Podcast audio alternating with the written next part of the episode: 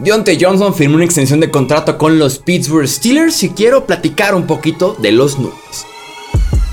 Hablemos de fútbol. Hablemos de fútbol. Noticias, análisis, opinión y debate de la NFL con el estilo de Hablemos de fútbol.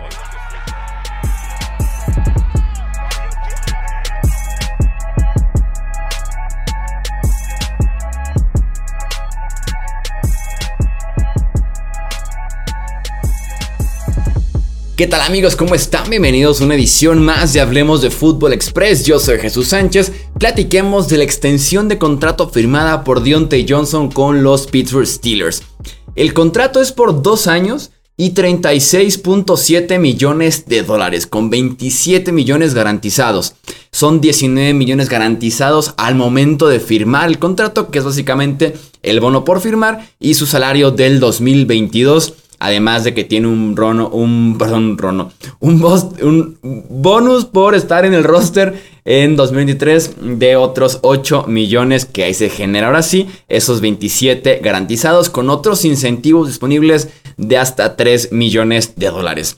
Me gusta mucho el acuerdo, creo que son esos acuerdos que todos deben estar felices. Eh, la gente, Deontay Johnson y los Pittsburgh Steelers, ¿no? Lo tienes ahora bajo control hasta después del 2024 que es lo valioso para Pittsburgh.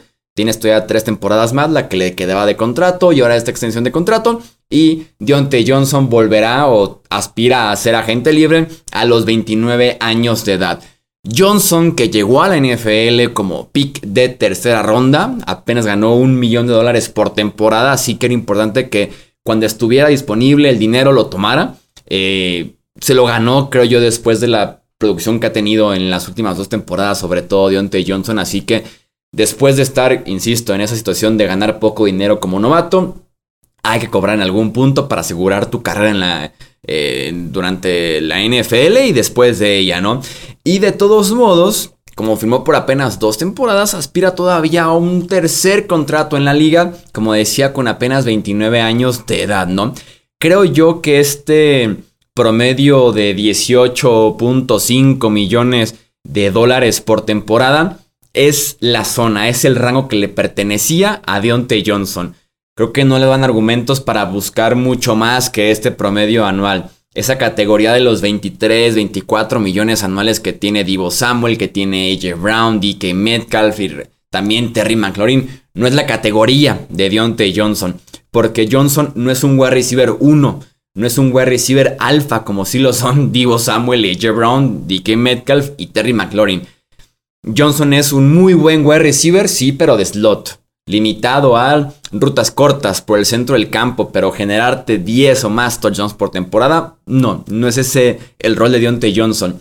No es el competirte con el esquinero número uno rival cada semana y estar generando yardas, generando touchdowns, recepciones. No, no es ese tipo de receptor. No es un wide receiver para construir tu ofensiva alrededor de él, tampoco lo es. Así que me parece que ese rango de 18.5 millones anuales es el ideal para Deontay Johnson. No aspiraba al rango de 23, 24 que han estado firmando otros wide receivers eh, en este off-season, ¿no? Eh, creo yo que si se aventaba este año con ese contrato que tenía y llegaba a la agencia libre, no creo que le hubiera dado para mucho más. Creo que se iba a mantener ese mismo rango, así que mejor toma ahorita el dinero y aparte quédate en Pittsburgh, ¿no? Ganará poco más que Hunter Renfro, que Robert Woods, que Christian Kirk. Me parece un rango bastante bueno para Deontay Johnson, insisto.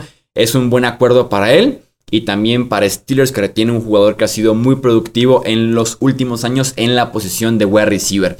Eh, las ventajas que tiene Pittsburgh de que no van a estar gastando prácticamente nada en la posición de coreback. Le pueden pagar justamente a TJ Watt, le pueden pagar a Minka Fitzpatrick, también le pueden pagar recientemente a Deontay Johnson. Así como digo, simplemente me parece que es un acuerdo en el que todos pueden estar contentos, agente, receptor y también el equipo. Gracias por escuchar el podcast de Hablemos de Fútbol. Para más, no olvides seguirnos en redes sociales y visitar hablemosdefutbol.com.